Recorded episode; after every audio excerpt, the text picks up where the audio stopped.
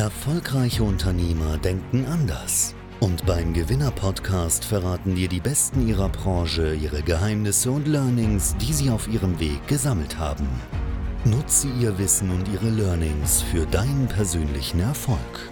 Herzlich willkommen beim Gewinner-Podcast mit Chefredakteur Ruben Schäfer.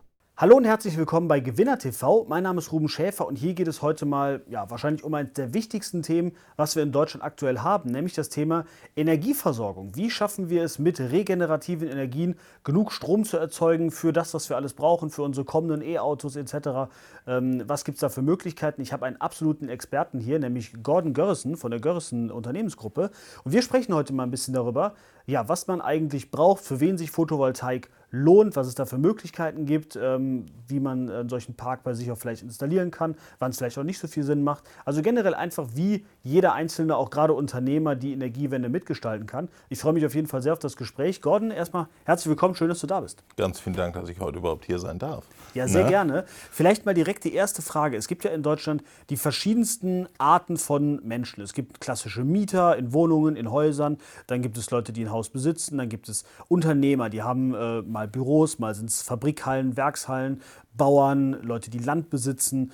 Wer sollte sich mit dem Thema Photovoltaik jetzt gerade im Jahr 2023, wo wir gerade sprechen, unbedingt befassen? So, für wen ist das super interessant? Ähm, wer kann damit vielleicht auch Geld verdienen und äh, ja, sich dann Standing aufbauen? Ganz genau. Also meiner Meinung nach ist das eine super spannende Frage, weil ich finde, jeder sollte sich grundsätzlich erstmal einmal mit diesem Thema beschäftigen. Mhm. Ähm, einfach aus dem Grund, ähm, wir haben gerade die Debatte, dass Gas muss weg, Kohle muss weg, äh, Öl muss weg, alle Verbrenner müssen weg. Wir wollen komplett auf erneuerbare Energien umsteigen. Und da muss sowohl der Einfamilienhausbesitzer als auch der Unternehmer, Gewerbetreibende oder auch Landwirt sich die Frage stellen, ähm, wie hoch ist mein Stromverbrauch? Mhm. Ähm, wie viel Strom verbrauche ich gerade, den ich teuer zukaufe? Ähm, fährt mein Traktor, mein LKW oder meine Nutzfahrzeuge, sind die vielleicht alle, die sind wahrscheinlich alle noch ähm, mit Diesel, womit die fahren. Und spinnen wir mal zehn Jahre weiter, dann wird das einfach, dann wird die Zukunft so aussehen, dass wir wirklich komplett elektrisch fahren oder mit Wasserstoff, je nachdem, was es dann halt ist. Es wird wahrscheinlich ein bisschen elektrisch sein, also mit äh, Batterien, äh, teilweise wird es auch Wasserstoff sein, aber egal was es letztendlich ist, wir brauchen für beides, um es letztendlich zu produzieren oder auch zu speichern, Strom, Stromproduktion. Und das passiert auf dem Dach ähm, oder halt auch auf der Freilandfläche. Aber wenn man sich jetzt den Gewerbekonten anguckt, der hat halt nicht 5 Hektar oder den Industriekonten 5 oder 10 Hektar, wo er schnell mal ein paar Megawatt Solar hinstellen kann. Das hat er nicht. Er hat lediglich immer so eine Dachfläche zur Verfügung und oftmals halt auch Parkplätze, was äh, im Moment halt auch ein super spannendes Thema ist, dass man seine Parkplätze äh, mit Garagen mit Photovoltaik überdachen lässt. Gibt es auch viele Systeme heute auf dem Markt, die auch relativ kostengünstig sind und äh, wo der Unternehmer auch eine gute Rendite erwirtschaften kann. Mhm. Und deshalb sollte sich jeder einmal die Frage stellen, einfach mal in sich gehen, reflektieren, hm, wo will ich überhaupt in zwei, drei oder vier oder fünf Jahren stehen oder wo stehen meine Mitarbeiter?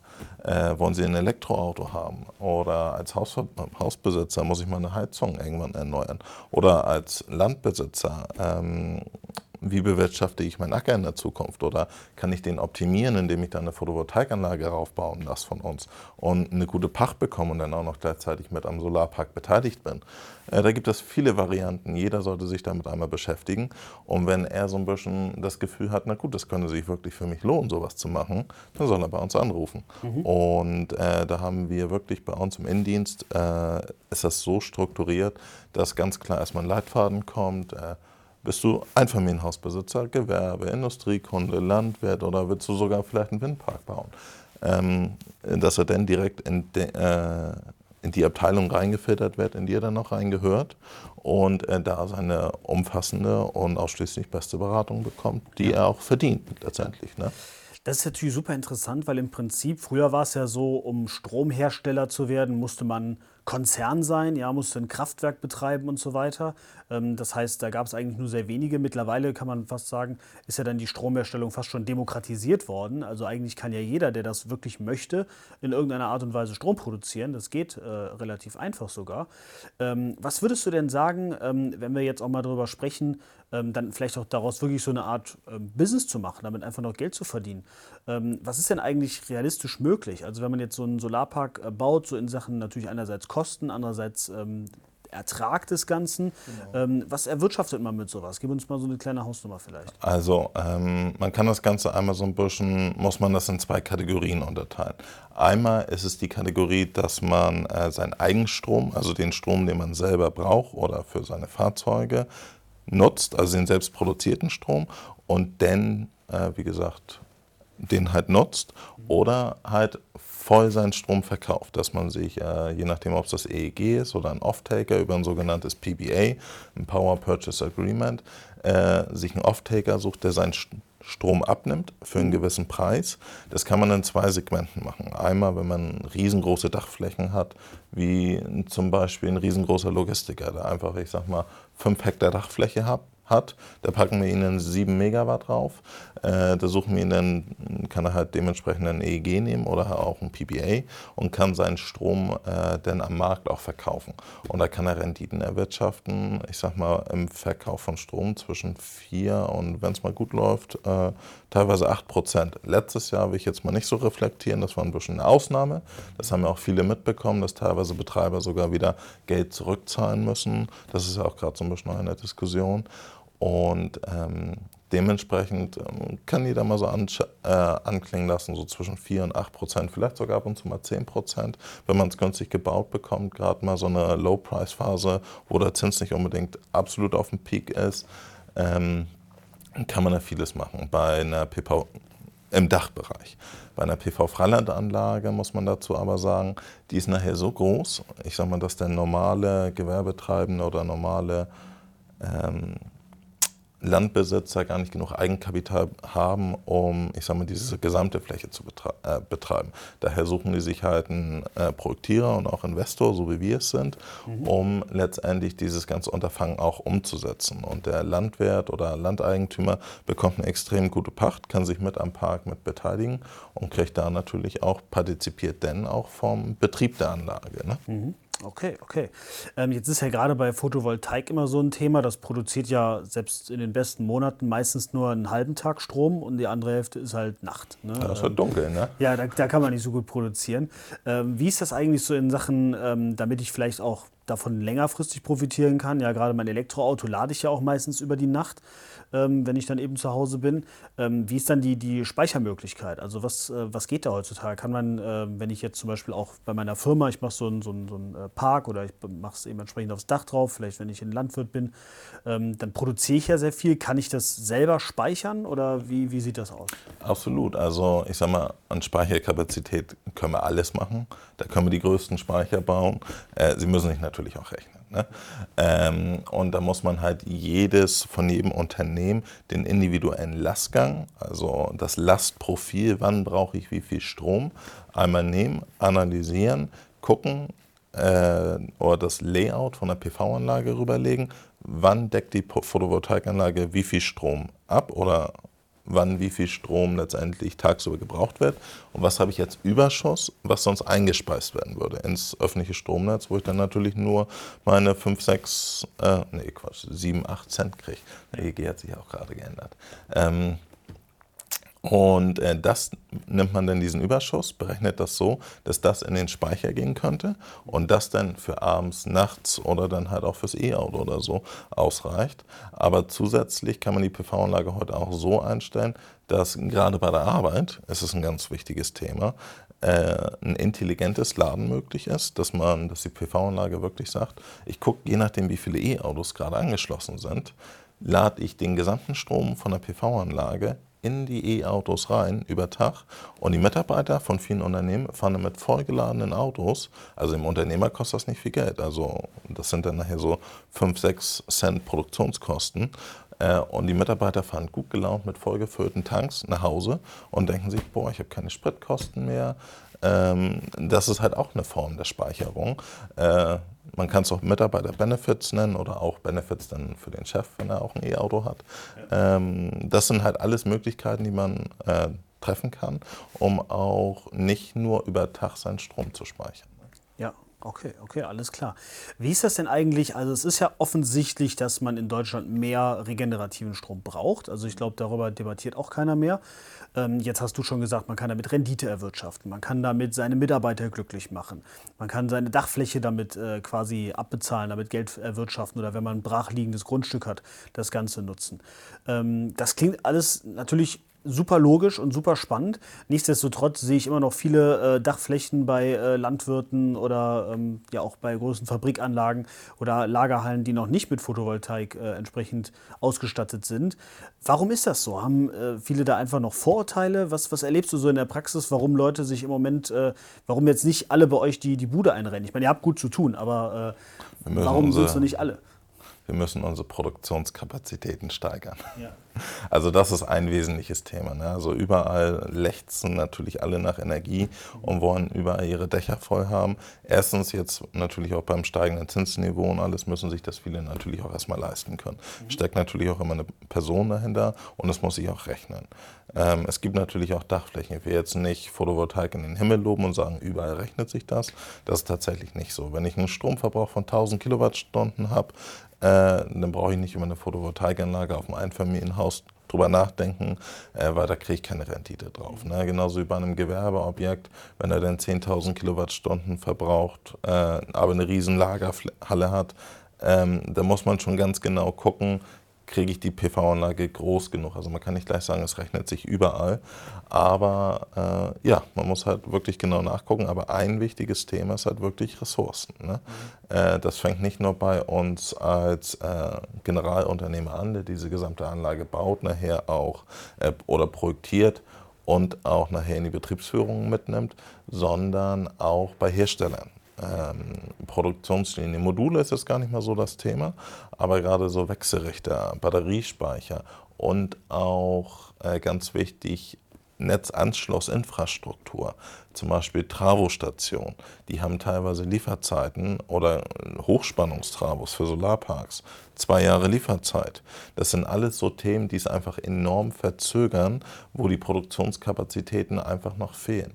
Und nehmen wir jetzt mal als Beispiel äh, das ähm, wenn der Ukraine-Krieg dann vorbei ist. Da wurden zum Beispiel alle Umspannwerke, alle Travostationen von äh, dem Russen so gesehen zerbombt.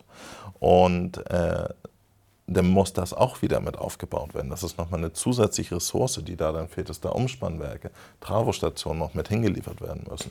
Also meiner Meinung nach muss die Industrie, sowohl auch wir als Generalunternehmer, unsere Produktionskapazitäten ein, einfach auch maximieren um äh, dementsprechend mehr PS auf die Straße zu kriegen. Ja. Und äh, das ist meiner Meinung nach, man muss sich das so vorstellen, vor zwei, drei Jahren, da war die ganze Branche noch ganz tief unten am Boden und uh, so manches rechnet sich noch nicht und äh, wir müssen mal gucken. Und äh, da war es halt nicht einfach. Und jetzt, wo ein Boom da ist, wo alles wollen, da müssen natürlich erstmal die Produktionskapazitäten mitwachsen. Ne? Und das sind halt all diese Themen, die anstehen und die dann dementsprechend auch bewältigt werden müssen. Ja. Aber gibt es denn, ähm, ist es so, dass wirklich egal zu wem du gehst, dass jeder Unternehmer sofort sagt, okay, geil, lass uns das machen, ich will das unbedingt? Oder gibt es auch noch irgendwie, vielleicht auch von früher einfach Vorurteile, dass die Leute irgendwie denken, keine Ahnung, ist nicht besonders langlebig oder lohnt sich nicht? Oder gibt es irgendwelche Vorbehalte, warum auch Leute sich aktiv noch dagegen entscheiden, obwohl es vielleicht Sinn machen würde? Also ich glaube, das größte Thema bei Unternehmern und Unternehmerinnen ist, lass mich in Ruhe, ich habe keine Zeit, mein Kopf ist voll. Mhm. Also das ist wirklich eins. Sie wollen es alle, also sie finden es auch alle spannend, allein als Mitarbeiter-Benefit. Aber viele Unternehmer haben halt, man muss auch ein bisschen, man muss sich dafür halt auch ein bisschen Zeit nehmen, das ganze Konzept zu entwickeln. Es sind mehrere Termine nötig. Es ist halt ein Prozess, äh, der lebt halt. Und dafür muss der Unternehmer sich halt auch Zeit nehmen, äh, genauso wie die Unternehmerin. Äh, und das dauert halt und viele haben halt den Kopf voll aber äh, teilweise halt auch vielleicht jetzt in der Wirtschaftslage, die, ich sag mal, ein bisschen abfallend ist, ähm, dass die Leute sagen, na gut, ich will erstmal gucken, ich will mein Geld erstmal zusammenhalten. Die Bank ist sowieso vielleicht gerade, dass sie ihr Portfolio geändert hat, dass es ein paar mehr Red Flags gibt. Und dann heißt es halt auch schnell mal, na, wir müssen erstmal gucken, wo die nächsten zwei, drei Jahre, wo es hingeht. Ja. Ne, hat man halt auch, weil es ist halt auch ein, man hat auch größere Einnahmen, aber es ist natürlich auch ein Kapitaldienst. Ja.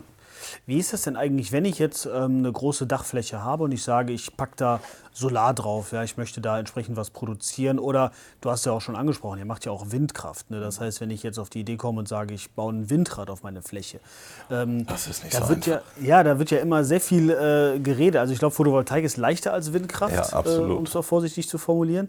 Ähm, aber selbst bei Photovoltaik, ich glaube, auch da braucht man, glaube ich, Genehmigung, damit man das überhaupt da drauf bauen kann. Da muss es ja auch ans Netz irgendwie angeschlossen werden. Ähm, das ist ja je nachdem auch ein bisschen herausfordernd. Also was würdest du dir vielleicht mal generell auch so von, vom Gesetzgeber wünschen, ähm, was der vielleicht noch machen sollte, was euch in eurem alltäglichen ähm, Prozess auch irgendwie nervt und eigentlich unnötig ist, wenn man mal ehrlich ist. Genau. Also ich kann jetzt da natürlich nur von dem alten Prozess berichten. Also zum 1.1. gab es eine ganze Reihe an Änderungen oder auch letztes Jahr gab es viele Änderungen in dem Genehmigungsverfahren. Mhm. Die stehen jetzt natürlich alle erst am Anfang. Wir müssen gucken, äh, viele wissen auch noch nicht, wie läuft das jetzt neu ab. Viele müssen sich da erstmal finden in den neuen Genehmigungsverfahren, die auch deutlich schlanker sind. Und auch zum Beispiel durch die Privilegierung von Solarkraftwerken äh, an Bahnschienen und Autobahnen werden viele Dinge auch ausgehebelt, wie zum Beispiel Landschaftsschutzgebiet oder so. Die haben auf einmal nicht so eine hohe Wertigkeit. Da hat die Politik tatsächlich schon relativ viel getan. Wo allerdings noch ein Thema ist, ist zum Beispiel, was ich mir wünschen würde bei Netzausbau. Gerade oben in Schleswig-Holstein, wo Schleswig-Holstein ist ja ein absolutes Windland. Ich weiß nicht, ob du da bist, da schon mal durchgefahren? Ja. Ja, ist geil. Ne? Überall steht, hier steht ein Windpark, da steht ein Windpark. Äh, da wird Strom produziert, wie nichts Gutes. Äh, aber uns fehlen da zum Beispiel wieder die Netzkapazitäten. Ne? Das ist nicht hier wie im Rheinland-Pfalz oder wie in NRW, wo da ist ein Umspannwerk, da ist ein Umspannwerk, da ist eine 380 kV-Trasse. Da fehlt wirklich halt, wir haben, ich glaube, drei 380 kV-Trassen und die sind halt auch sehr schnell voll. Gerade weil wir in Schleswig-Holstein halt auch nicht so viele Abnehmer, nicht so viel Industrie haben, so wie hier. Im äh, Ruhrgebiet ist das. Nee, beim Ruhr, also wir ja, sind hier jetzt eher so im Rheinland, aber Rheinland. in Köln. Ich muss mich da noch ein bisschen zurechtfinden. Ja. Aber äh, du weißt, was ich meine. Und hier äh, haben wir nicht so viele, oder bei uns haben wir oben nicht so viele äh, Abnehmer. Deshalb muss da halt auch schnell mal geguckt werden, äh, wie kriegen wir da den Netzausbau wieder schnell genug hin. Ne? Weil wir haben halt einfach ein Netzproblem. Strom zu produzieren ist eine Sache. Wir kriegen die Mühlen schnell hingestellt und auch die Solarparks in Anführungszeichen schnell hingestellt. Das dauert dann auch schnell mal drei bis fünf, sechs, ich habe auch schon mal ein Genehmigungsverfahren an der Hacken gehabt, was äh, zehn Jahre gedauert hat für eine Windkraftanlage. Aber ähm, im Verhältnis zum Netzausbau ist das immer noch schnell. Und da wünsche ich mir halt auch einfach vom Gesetzgeber ein bisschen mehr Tempo. Ja. Was ist denn eigentlich, würdest du vielleicht, wenn du jetzt mal so ein bisschen auch perspektivisch so auf, auf Deutschland guckst, ähm, wie wird nachher der Mix so aussehen? Also ist es nachher Wind und Strom oder wird es auch vielleicht wieder mehr Wasserkraft werden, was ja in Deutschland irgendwie eine ziemlich untergeordnete Rolle spielt verhältnismäßig? So was, was glaubst du, worauf wird dieser Mix nachher äh, hinauslaufen, auch wenn vielleicht mal Speicherkapazitäten auch mal aufgebaut sind? Also es wird ein guter Mix aus Wind und Solar werden, sowohl als auch äh, PV-Freilandkraftwerke als auch äh, Windkraftanlagen und auch große Dachanlagen, genauso wie Einfamilienhäuser mit Solar, weil wir brauchen halt, ähm, man muss sich das so vorstellen, eine PV-Anlage produziert in den Übergangszeiten und im Sommer extrem viel Strom. Ne? Im Sommer, wenn man sich da mal, wenn man so eine PV-Anlage hat, vielleicht haben manche Zuschauer das, äh, können auf ihr Handy gucken, gehen auf den Monat Juni und sehen, da habe ich an einem Tag 120.000 Kilowattstunden äh, nicht 120.000, 120 Kilowattstunden mit einer 10 kW-Anlage produziert. Verbraucht habe ich aber irgendwo nur 10 Kilowattstunden und gespeichert habe ich auch nur 10. Dann ging vielleicht noch ein paar ins E-Auto rein, aber der Rest ist alles ins Netz gegangen. Heißt, Solar werden wir immer für diesen Zeitraum haben, Übergangszeit, so äh, Frühjahr, Sommer und äh, doch, Sommer, Herbst, wo viel Strom von der Solarenergie kommt und gerade so für die Wintermonate und alles werden wir halt Windkraft brauchen, weil da halt extrem viel Strom, man merkt das halt im Winter haben wir halt immer Sturm, genauso wie die Herbststürme und Frühjahrsstürme. Da wird halt viel Strom produziert aus der Windkraft und im Sommer kommt halt nicht so viel bei raus. Ne? Natürlich haben wir Ausnahmetage, aber es wird ein guter Mix daraus werden und zusätzlich werden dann halt auch noch die dementsprechenden Energiespeicher benötigt, die sowohl auch als Batteriespeicher als auch Langzeitspeicher, Gasspeicher genutzt werden müssen. Äh, und da wartet noch extrem viel Arbeit auf uns. Ja. Aber was glaubst du, ähm, vielleicht, das ist ja auch so eine Frage, ist es nachher so ein bisschen, ähm, wie ich es gerade skizziert habe, dass die Energie Produktion und Speicherung immer dezentraler wird. Das heißt, jedes Haus sollte nachher quasi eigene und jeder Betrieb und jede Halle eigene Anlage, eigenen Speicher haben und das macht dann nachher so ein Gesamtnetz quasi aus. Oder wird es, gerade auch bei den Speichern, wird ja auch viel gesagt, dass man es eben sehr, sehr zentral macht, also sehr große zentrale Speicher quasi. Ähm, oder wird es auch wieder eine Mischung sein? Was denkst du, worauf läuft es auch gerade bei diesen Speichern hinaus? Ja, also gerade so im Einfamilienhausbereich wird es relativ dezentral werden, weil die halt keinen hohen Stromverbrauch haben.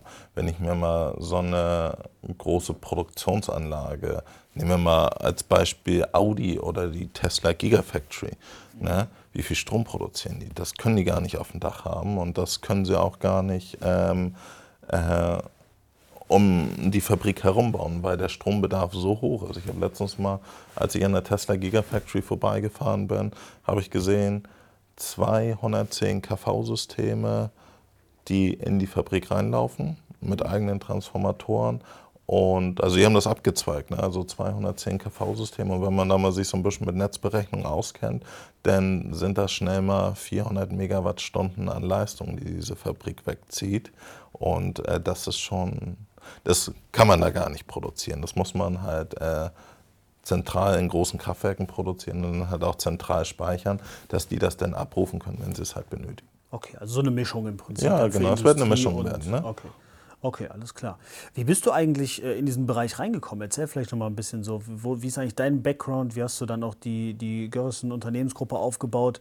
Ähm, wie, wie seid ihr jetzt heute so aufgestellt? Erzähl mal ein bisschen über den Werdegang vielleicht noch. Ja, also äh, mein Werdegang, ich habe schon relativ früh angefangen, in meinen tatsächlich 18 Jahren, äh, mit Windkraftplanung. Äh, damals hatten wir so eine kleine Fläche, da haben wir, oder eine Fläche, die ist so in die Regionalplanung reingerutscht. Und da haben wir gesagt, na gut, da können wir eine Windkraftanlage drauf bauen. Und äh, so hat das Ganze eigentlich angefangen. Und parallel dazu, ein Jahr später, kam Photovoltaik 2017 wieder hoch, dass ich mich mehr damit befasst habe und habe das dann ebenfalls noch mit ins Portfolio genommen und habe angefangen, äh, für mich selber eine Eigenbestandsanlage zu bauen, weil die Rendite relativ gut war. Und daraus hin, gerade so aus dieser Windkraft-Thematik und auch aus äh, der eigenen Anlage, die man für seine eigene Rendite oder für seine eigene Tasche dann so gesehen gebaut hat, hat man gesagt, äh, na, das ist ein Markt, der wieder kommt. Die Energiewende ist noch lange nicht zu Ende, auch wenn das damals viele gesagt haben, dass erneuerbare Energien ist tot, das wird nie wieder kommen. Wusste ich, äh, nee, das geht nicht. Und habe dann ganz klar in die Richtung gedacht, na gut, wir müssen dem Endverbraucher, sowohl als auch dem Unternehmer ähm, Photovoltaikanlagen anbieten, das wieder für den Markt zugänglich machen. Genauso wie bei der Windkraftplanung kam dann auch so, dass es immer weiter gewachsen ist. Und äh, seit 2017, 2018 habe ich dann die Gerüsten Projekt GmbH damals gegründet. Und bis heute sind wir insgesamt 70 Mitarbeiter plus Subunternehmer, die für uns arbeiten, dass wir einen ganzen Schlag an PV-Anlagen, sowohl als auch an Großflächenanlagen und Windparks durchschleusen, wenn man das so sagen kann. Und wenn du jetzt so ein bisschen auf die nächsten Jahre schaust, ähm, wird es dann irgendwie schon so ein bisschen konzernartig oder wo denkst du, entwickelt sich das Ganze hin, auch mit entsprechend dem Bedarf? Und also wenn man sich den Bedarf mal anguckt, dann wird das doch schon ein bisschen konzernartiger bei uns werden.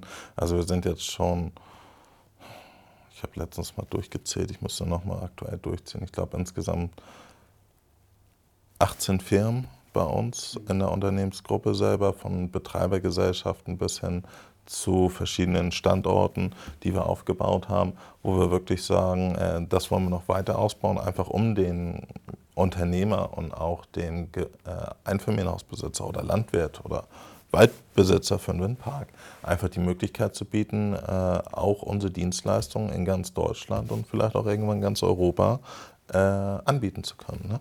Ja. Also das ist unser klares Ziel. Founded to Power the World. Und das verfolgen wir auch jeden Tag. Und dafür stehe ich auch jeden Tag auf. Alright, ja, cool. Sehr gutes Schlusswort.